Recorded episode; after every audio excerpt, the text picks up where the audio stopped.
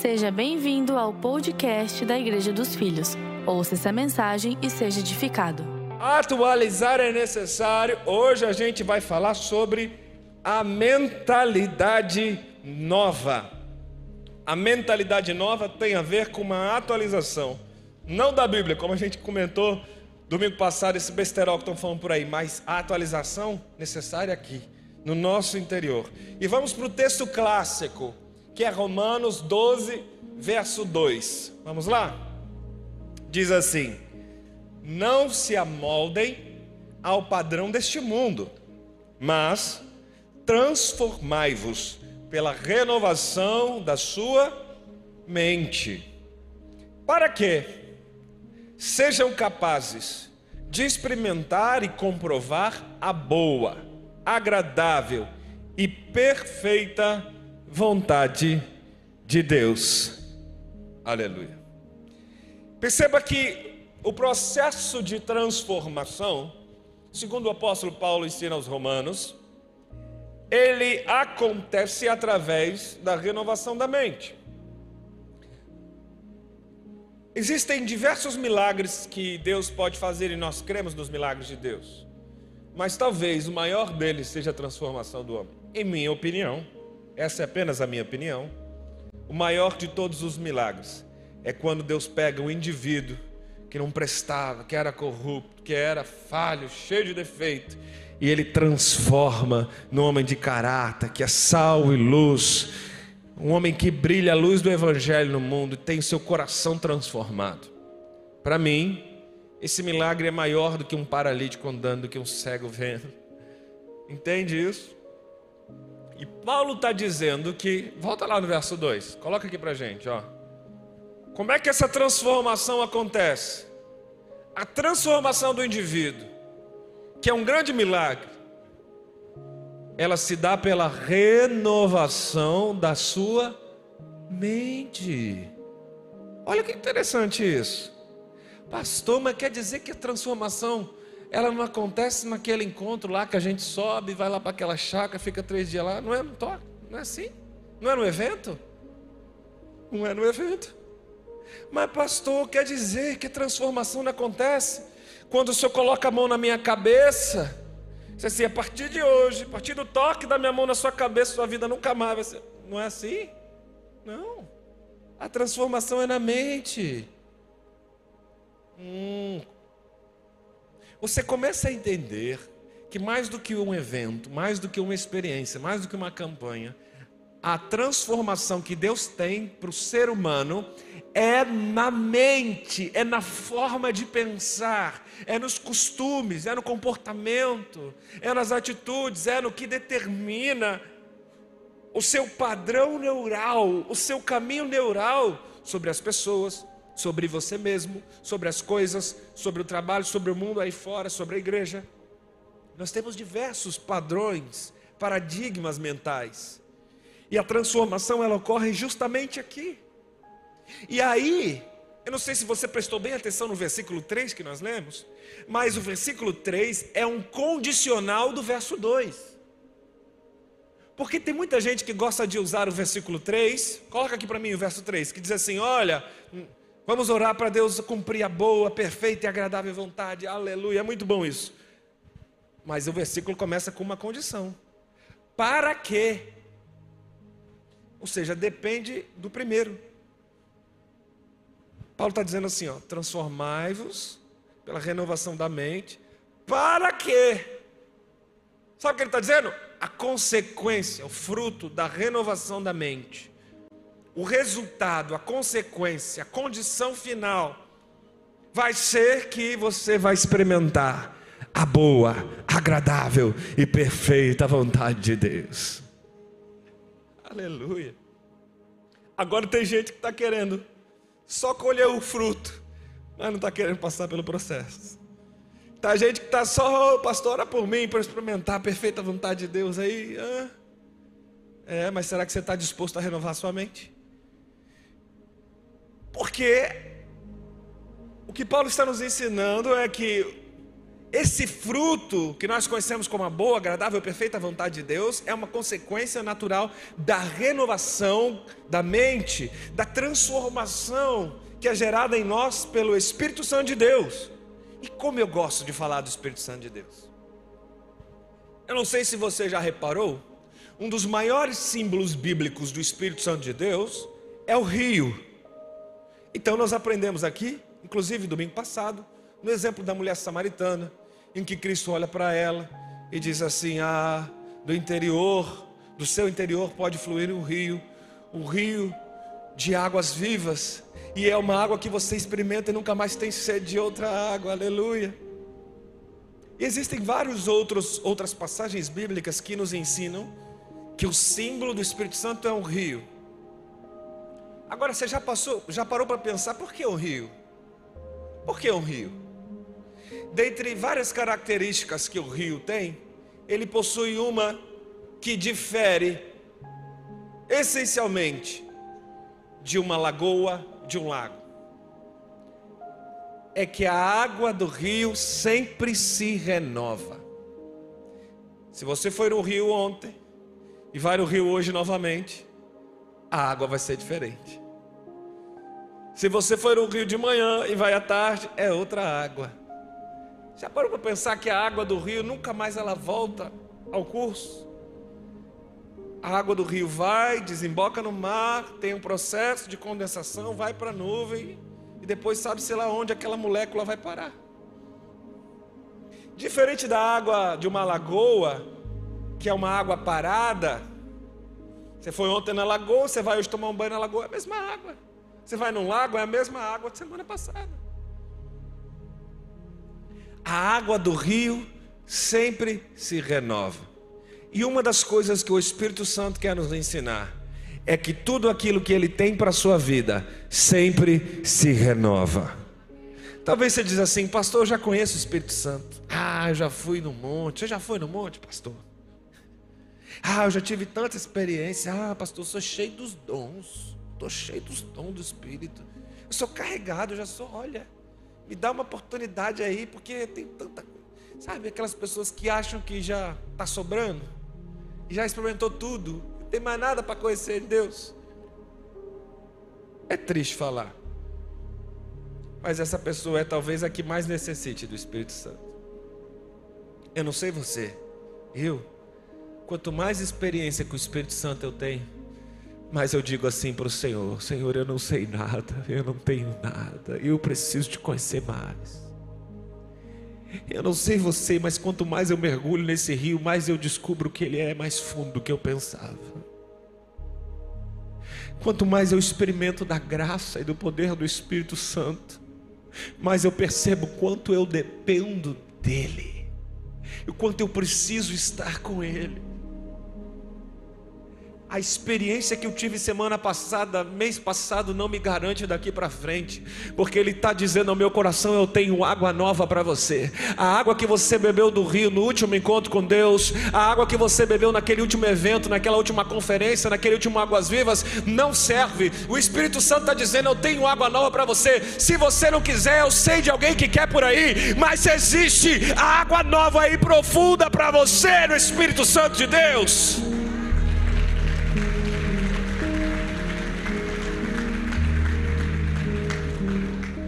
Existem águas novas.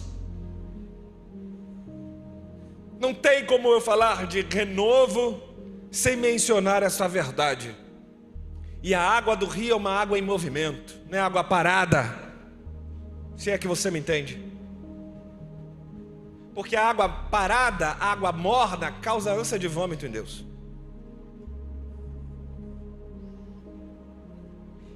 A gente fica vendo exemplos de pessoas que não submetem à renovação da mente, elas continuam por anos, tempos e tempos fazendo os mesmos pedidos. Elas querem se relacionar com uma igreja para comprar bênção. E ela ora apenas pedindo coisas para Deus, com uma listinha de coisas. E eu não tenho nada contra pedir coisas. Algumas coisas eu peço para Deus. Mas a minha preocupação inicial não está nas coisas que Ele pode me dar e sim nas coisas que Ele pode me transformar, em quem eu posso ser na terra.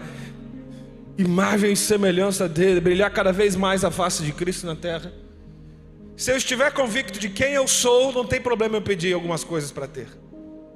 Mas tem pessoas que querem primeiro ter e não se preocupam em ser. Tem pessoas que gostam de apresentar as listinhas para Deus do que querem ter, sem nunca olhar para si mesmo e falar: Deus, quem eu sou e quem eu quero ser. Isso é renovação da mente. É parar de pensar de uma maneira religiosa, é parar de pensar num um pensamento de, desculpe a expressão forte, mas é uma expressão popular, especialmente agora na economia, na política, é um pensamento de manada. Pensamento de manada, aquele pensamento do deixa a vida me levar. E se o povo está indo, eu vou atrás. Se estão indo para lá, eu vou atrás. Se estão vindo isso aqui, eu vou ouvir. Entende? Está na hora do Filho de Deus se manifestar, porque a natureza almeja, a natureza não vê a hora que vai se manifestar o Filho cheio do Espírito Santo de Deus, e vai ter uma mente renovada, uma mente sempre aberta à atualização que Deus tem para derramar dos céus. Necessariamente a transformação passa pela renovação da sua mente. Escreve isso aqui para mim no chat, você que está comigo online. A renovação passa pela transformação da mente. E quando nós pensamos nesse processo de transformação, não sei você, mas me vem logo à mente a passagem de Jesus, quando ele disse aos discípulos sobre o vinho novo. Lembra desse texto? O odre, o vinho. Vamos ler esse versículo? Mateus 9,17 diz assim: Não se põe vinho novo em odres velhos. Odres aqui é uma vasilha de couro, um recipiente. É a garrafa da época que eles usavam para engarrafar o vinho. Se o fizer, os odres se rebentarão, o vinho se derramará e as vasilhas se estragarão. Pelo contrário, põe-se vinho novo em odres novos e ambos se conservam, tanto o vinho quanto o odre. Para você receber o novo de Deus, aquilo que Deus tem para te dar, você tem que primeiro se desligar do velho. Anote isso aí. Tem algumas pessoas que estão tomando nota. Anote isso aí. Escreva. E que isso saia do campo das palavras. Tem gente que ora e pede, Deus faz algo novo, eu quero uma coisa nova, eu quero um jeito novo, eu quero uma pessoa nova.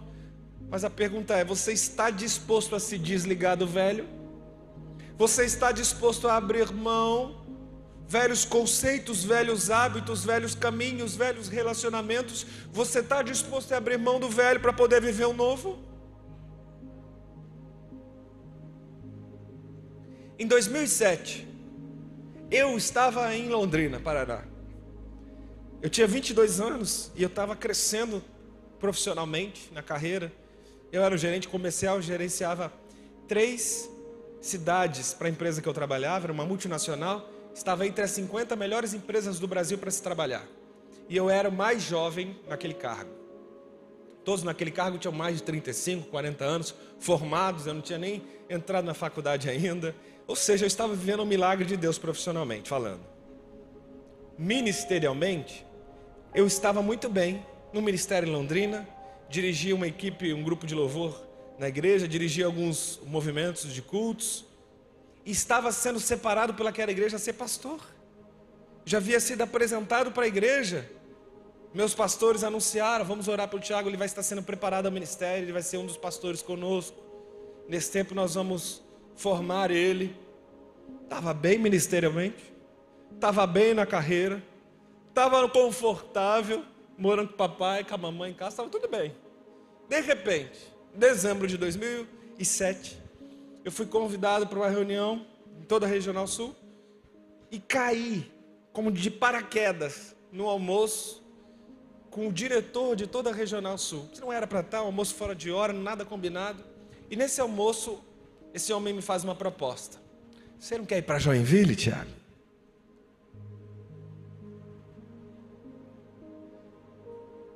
E quando ele falou essa palavra, me abriu no coração. Falei, olha, eu nunca pisei lá, mas eu não sei porquê. Estou feliz. Me conta mais sobre Joinville, me conta mais sobre a proposta. E ele começou a me instigar, vamos, que vai ser bom para você, vamos.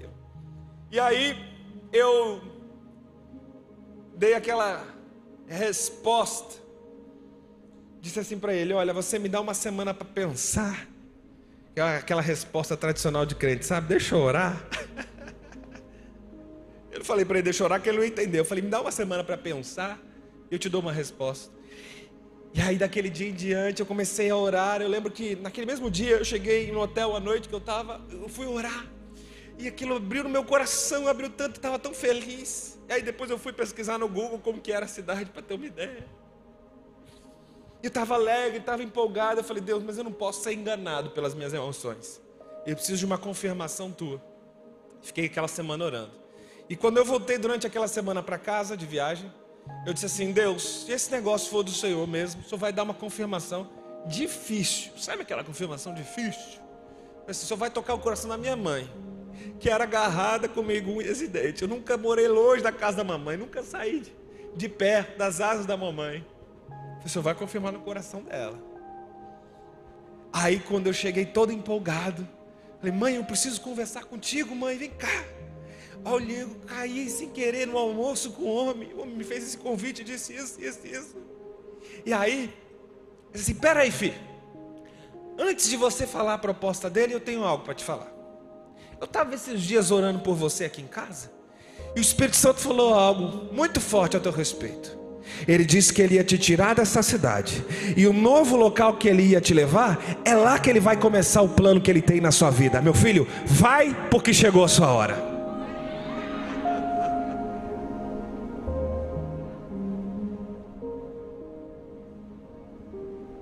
Eu tive que abrir mão de algumas coisas.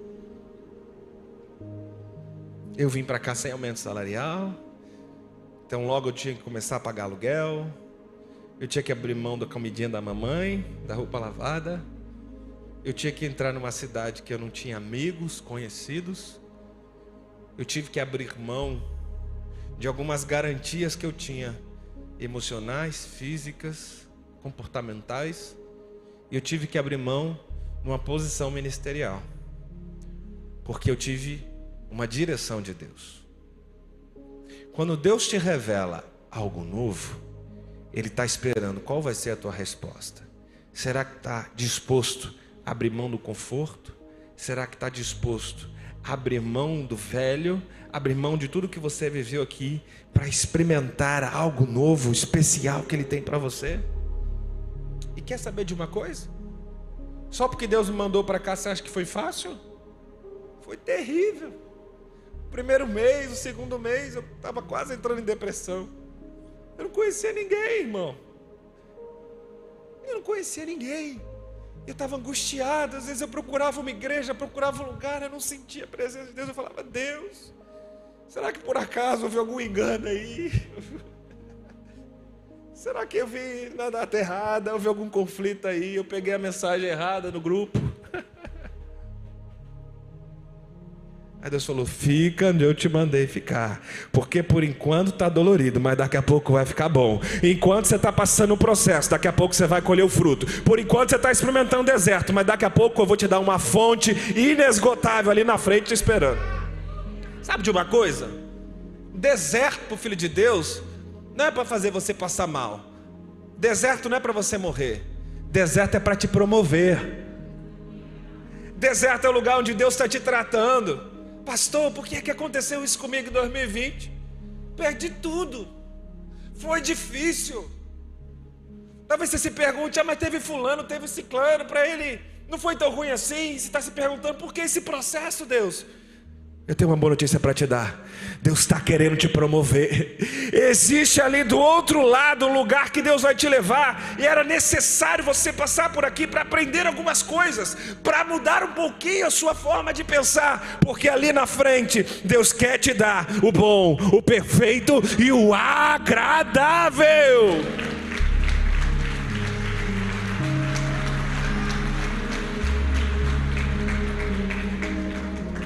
Sei se você está entendendo. Tem gente que fica orando assim para Deus: Deus, eu quero um novo relacionamento, me dá um novo, me dá um novo varão valoroso.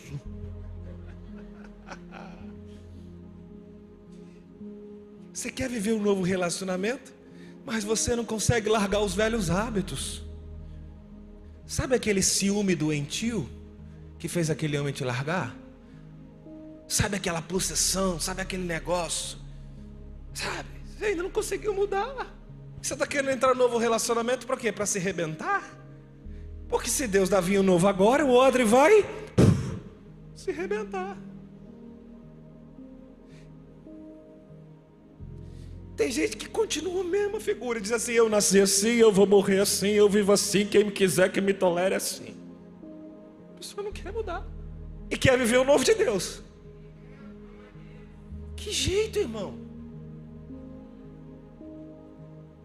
Tem gente que quer viver algo novo na carreira, quer uma promoção, diz assim, pastor, como é que é isso, pastor? O ímpio foi promovido, chegou antes de mim.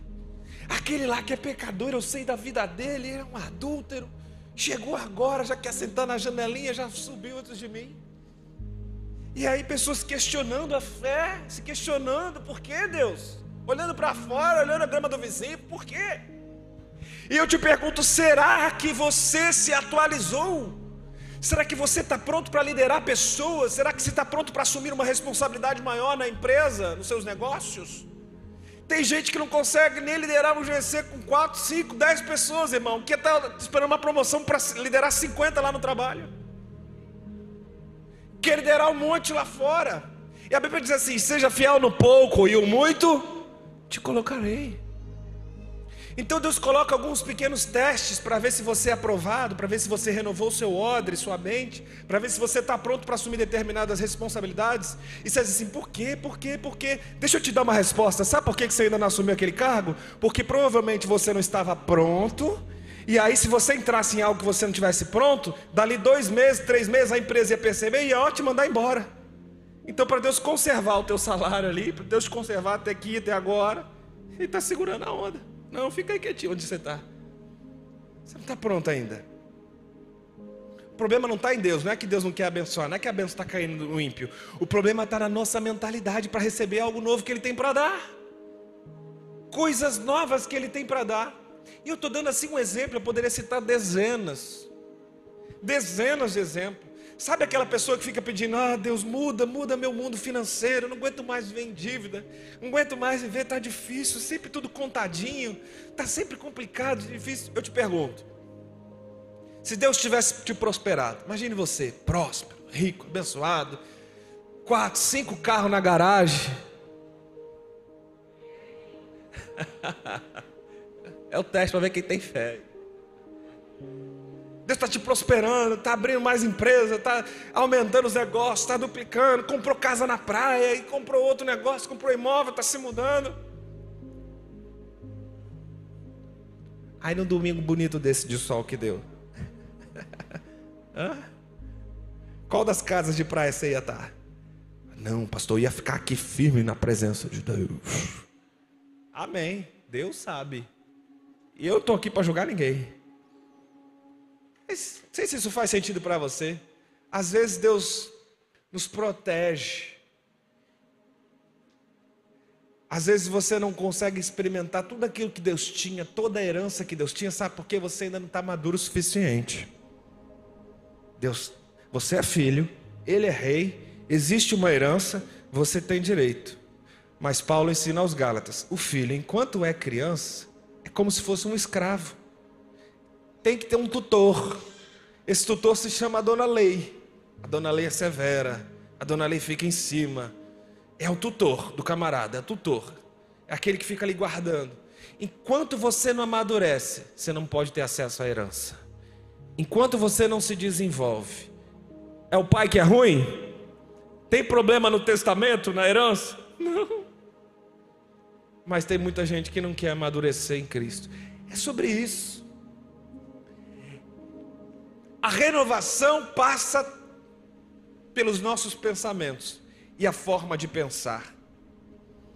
E se eu pudesse dar uma palavra para essa para isso que você precisa ter, talvez seria atitude. Tem pessoas que elas querem alcançar lugares altos em Deus, elas querem alcançar lugares altos na carreira, na vida financeira, mas elas não querem tomar a atitude devida. E deixa eu te dizer uma coisa: a diferença de altitude para atitude está apenas uma letra. Uma letra separa. Mas para você alcançar a altitude desejada que o Senhor projetou para você, a altitude, os lugares altos que ele diz assim: olha, não subiu ao coração do homem, não passou pela mente humana, o homem não faz ideia daquilo que eu tenho separado para aqueles que o amam.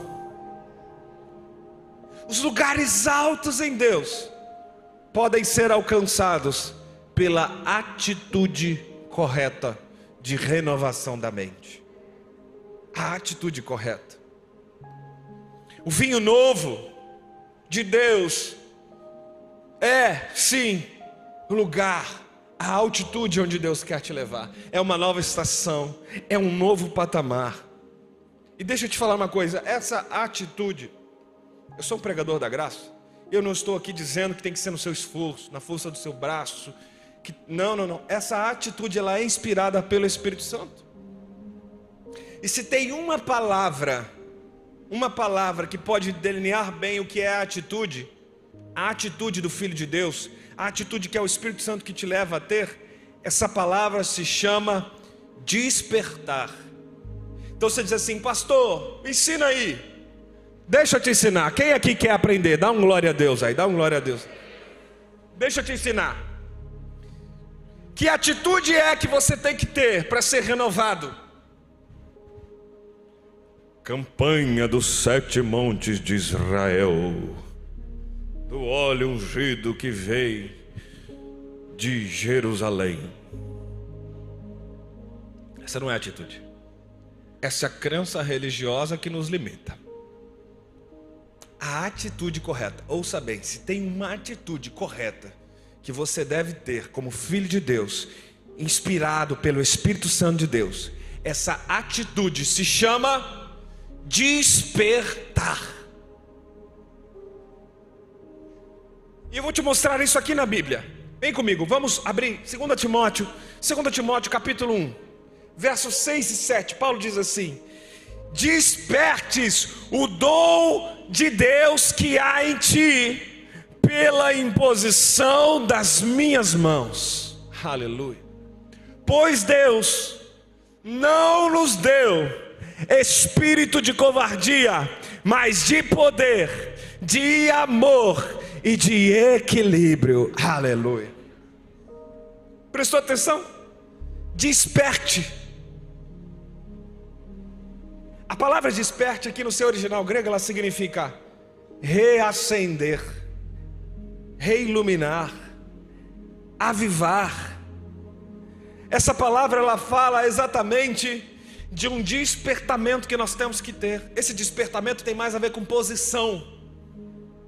É uma decisão. Entende quando eu digo que é atitude?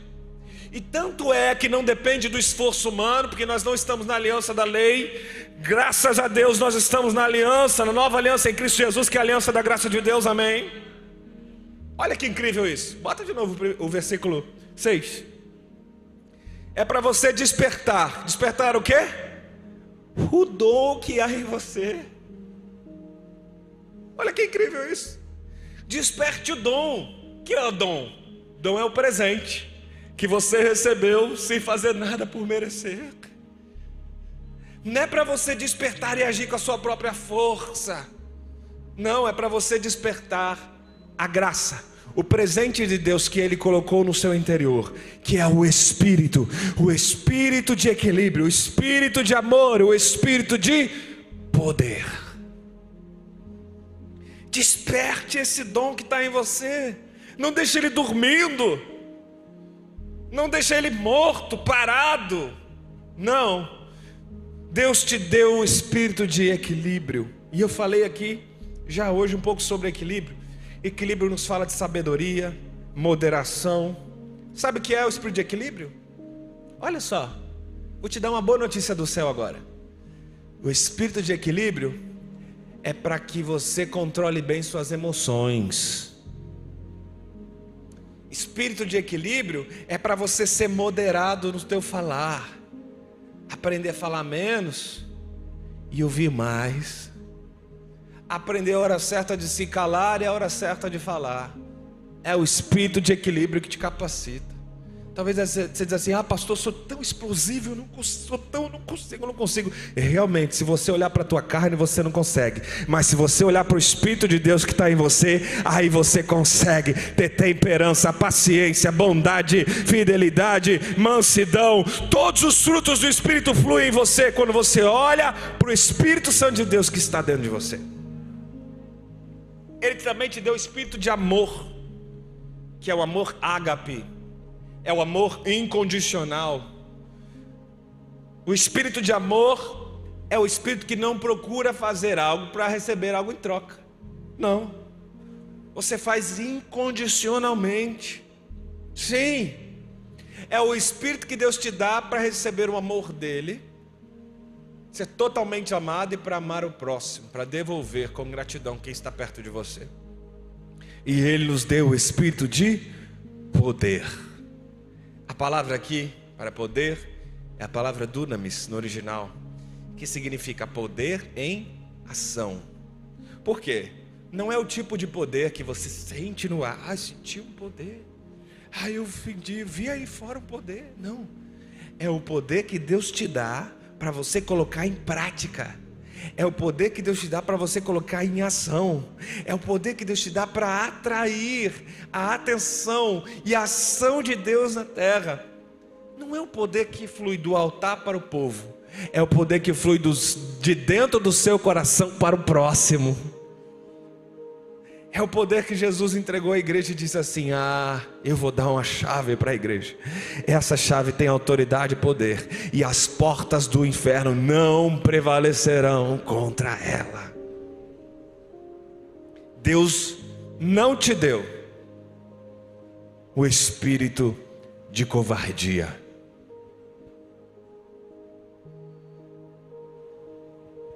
Põe uma das mãos no seu coração assim. Deus não te deu espírito de covardia. Deus não te deu espírito de covardia. Igreja do Senhor Jesus, Deus não te deu espírito de covardia.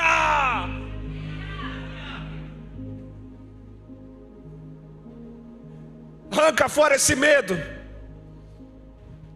profeticamente, pega do seu coração e arranca fora o pavor, o que te paralisa, o que te deixa morno, o que faz você não conseguir sair da zona de conforto. Deus não te deu esse espírito de conforto, de covardia, de medo, de paralisação, não. Deus fala muito forte para eu declarar isso, como se fosse a um vale e eu sei que tem pessoas que dentro do seu coração você está paralisado, está tudo morto dentro de você. Mas Deus está dizendo: Eu não te dei um espírito morto de medo, de covardia. Eu te dei um espírito de amor, de poder e de equilíbrio.